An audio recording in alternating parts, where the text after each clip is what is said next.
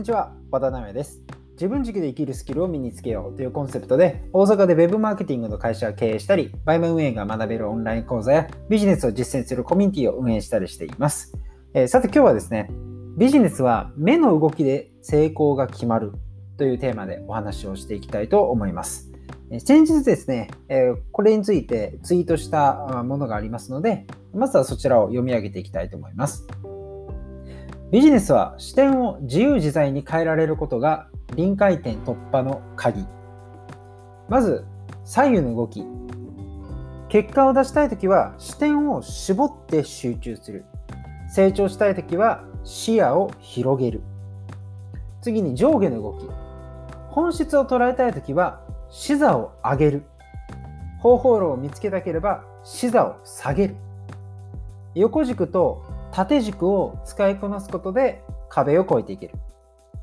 というですね、ツイートをさせていただいたんですけども、こちらのね、内容を今日は補足していきたいなと思います。えで、この視点とか視座とかね、いろいろ言ったんで、多分、音声で聞いてる方はですね、どういうことだって今なったと思うんですけども、えー、早い話がですね、え、僕らは何かこう一つのことに取り組んでいる時に、こうガーッと集中していて、視野がこう狭くなりがちなんですよね。もう一点ばっかり見てしまう。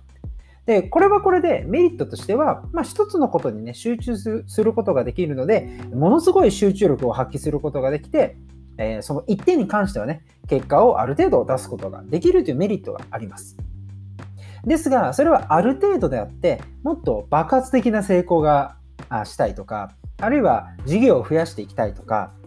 そういうふうになっていくと、今度はあの絞り込むんじゃなくて、視野を広げる必要があるわけですね。そこでまあ皆さんも普段から視野を広げていかないといけないなっていうふうにね、考えられると思うんですよ。えー、例えば、何か皆さんがビジネスの専門家だとして、自分の専門ジャンル以外の本も読んでみるとか、えー、動画を見てみるとか、なんかこう、セミナーを受講してみるとか、そういうことね、皆さんも普段されると思うんですね。これは視野を広げているって状態ですね。で目の動きで言うと、えー、最初、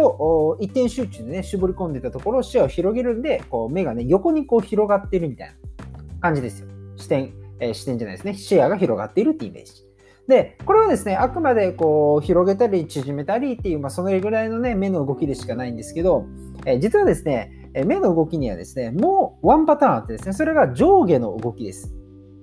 これをですね、視点とか視野とは言わずに、視座と言います。視座。前は見ている視点ですね、位置を高くする、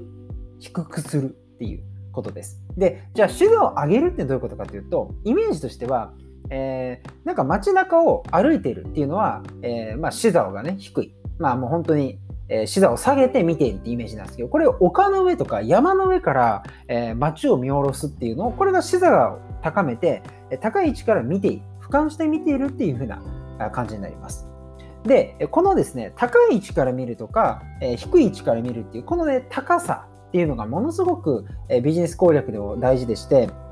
で、ツイッターではですね、僕は本質を捉えたいときは視座を上げましょうと。いうことをね、言ってるんですけども、指導を上げると何が起こるのかというと、今自分が目の前にバーッと集中していることの横にあることとか、ね、そのさらに隣にあるジャンルとかでうまくいっていることが全部点がつながってですね、本質が見えてくるんですね。はい、本質が見えてきます。例えば皆さんがね、なんかちょ、じゃあブログをね、え書いていますと。で、ブログで皆さんがこう記事をね、バーっと書いてた時に、世の中には自分がやってる手法以外の別の手法で、えー、なんかアクセスをたくさん集めたりね、あるいはもはやアクセスをほとんど集めなくても、しっかりと売り上げを出している人がいたりします。うん、それを気づくわけですね。その時に、この自分がやってることと他の人がやってることが、あの視座を下げてね、見ていると、別々の方法論に見えるじゃないですか。全く違うことをやってる風に見えるわけですね。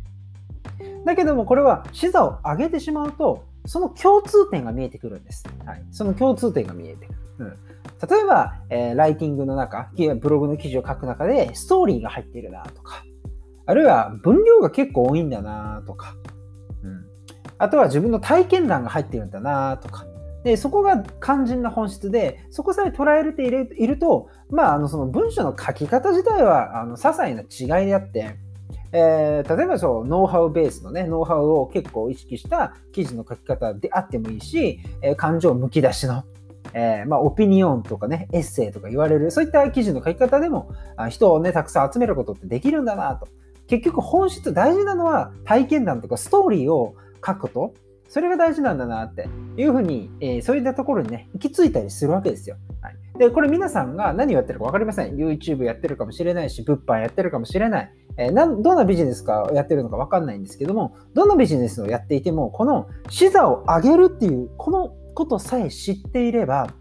えー、自分が今目の前でやってること以外の、まあ、他の手法をやっている人たちからも学び取ることができるんですね。大事な本質を見つけることができて、そこさえ外さなければ大抵のビジネスってうまくいくんですよね。うまくいくわけですよ。何をやっていても本質さえ捉えられていると小手先の方法論っていうのは、まあ、ちょっとした違いでしかないので、えー、逆に言うと本質を捉えられていないと方法論を突き詰めていても、ね、本質を捉えられていないということは、まあ、お客さんが集まる理由が全然こう作れていないということにもなりますので、えー、全くね、効果が出なかったりするわけですね。だから視座を上げるってすごい大事。で一方で、視座を下げるっていうのもすごく大事なんですよ。視座を下げてお話をする。視座を下げて、えー、記事を書く、うん、商品を作る。そんな感じの。めちゃくちゃ大事です。なんでかというと、視座を下げると、具体的なやり方とかが見つかります。具体的なやり方。うん、例えばですよ、さっきのじゃあブログの例で言いますと、えー、ブログをね、本質的なあ視点でね、え見ると、えー、ストーリーが大事ですとか、体験談が大事ですっていう話ああったじゃないですか。で、でもこれってまあまあわかるんだけど、じゃあ具体的にそれを記事に落とし込むときにどういうふうに書けばいいのっていう、ここが方法論になるわけですね。具体的にするのが方法論ですね。まあ、一方でまあ抽象的にすると、えー、本質に近づくわけです。で、じゃあその方法論をね、えー、見つけるときに、じゃあストーリーには型がありますと。面白いストーリーには型があって、え、その型通りに書くことによって誰でも面白いストーリーを書くことができるみたいな、こんな方法論があれば、それはもうあの視座を下げてね、えー、もうそのおかげで結果が出ているわけですよ。ねえー、ストーリーを本質、えー、間違え本質としてストーリーをね、捉えることがものすごく大事ですよっていうことね、気づきまし。ただそれだけでは足りなくても、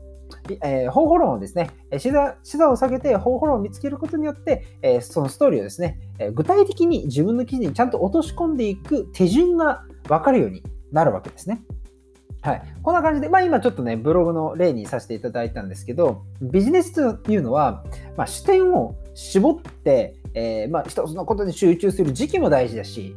えー、視野を広げていろんなものをインプットするっていうのも大事だし、一方で視座を高めて本質を捉えるのも大事だしそこばっかりじゃなくて視座を下げて具体的な方法論テクニックをですね、えー、極めていく勉強していく、えー、自分の中で出していくっていうのも大事になるわけですね。だからこのイメージとしては横軸と縦軸ですね。横左右の動きっていうのが絞ったり広げたり。で縦軸っていうのの上下の動きっていうのが、えー、上げたり下げたりですね、え、抽象度を上げたり具体的にしたり。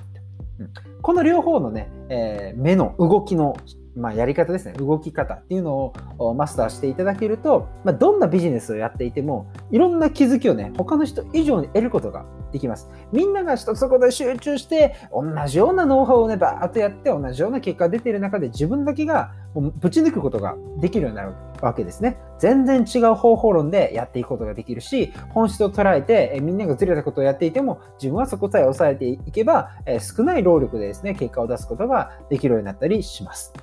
はい。というわけで、今回はですね、えビジネスは目の動きで成功が決まるということで、えちょっとね、今日は抽象度高い本当に本質的な話をしたんですけども、左右の動き、上下の動き、目の動きですね、についてお話をさせていただきました。あぜひね、取り入れてほしいなというふうに思います。え僕のラジオではですね、えこのようなですね、え人々が自分軸で生きるために必要なスキルの高め方について、え発信しています。ある時はビジネスについても話しますし、マーケティングで話したり、えま、今日みたいなね、ちょっと本質的な考え方、思考法についてもお話ししたりしておりますので、えー、ぜひですね、えフォローと、あとは何か、あの、こんな話もしてほしいみたいなご要望がありましたら、気軽に、えダイレクトメッセージをね、Twitter なんかでいただけますと幸いです。それでは今回の放送は以上にしたいと思います。また次回の放送でお会いしましょ